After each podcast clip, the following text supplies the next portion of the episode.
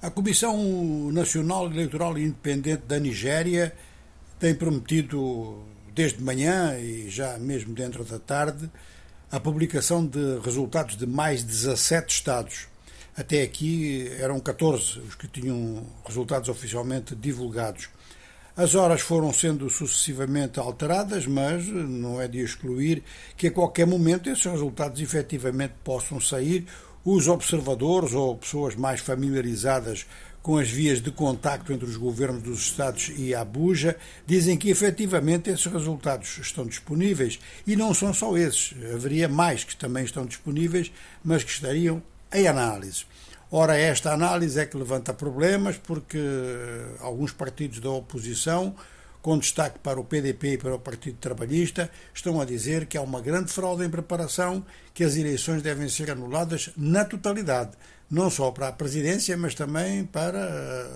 uh, o legislativo, e o legislativo incluindo o Senado. De maneira que, dos 14 estados que se têm notícias com confirmação oficial desde ontem, o candidato governamental Tinubu tinha seis estados, o candidato que é tradicional na oposição, é, está na sexta candidatura, já foi vice-presidente da República, Atiku Abubakar, cinco estados, e eh, o candidato recém-apresentado, a primeira vez que aparece, já foi governador estadual, com um bom desempenho e eh, mobiliza bastante na juventude. Peter Obi tem três estados conquistados, ou seja, que tem maioria. Este resultado de Peter Obi muito provavelmente não chegará, mesmo que tudo se normalize, para chegar à presidência da República. Mas é um facto de que o Partido Trabalhista cresce muito e passa a ser um ator importante da cena política nigeriana.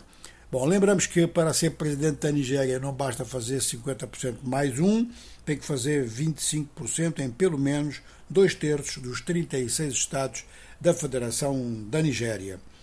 Os partidos, então, que pedem a anulação das eleições, pedem também uma tomada de posição por parte do atual presidente Mohamed Bouhari, que termina o seu segundo mandato, portanto não pode mais ser candidato, e tem-se mantido completamente à margem, pelo menos eh, aparentemente, pelo menos publicamente, à margem de todo o debate eleitoral desde a campanha.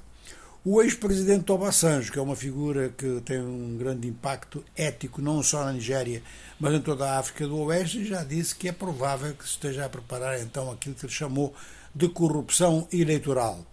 Na Comissão Nacional Eleitoral Independente em Abuja, o que se diz é que os resultados têm que ser tratados com muita precaução e que quando esses resultados puderem sair em grande volume, o nível de protestos vai baixar. Não é seguro. E os protestos não vêm só dos Estados maiores políticos, há mesmo protestos de manifestantes de rua em frente exatamente à sede da Comissão Nacional Eleitoral Independente em Abuja.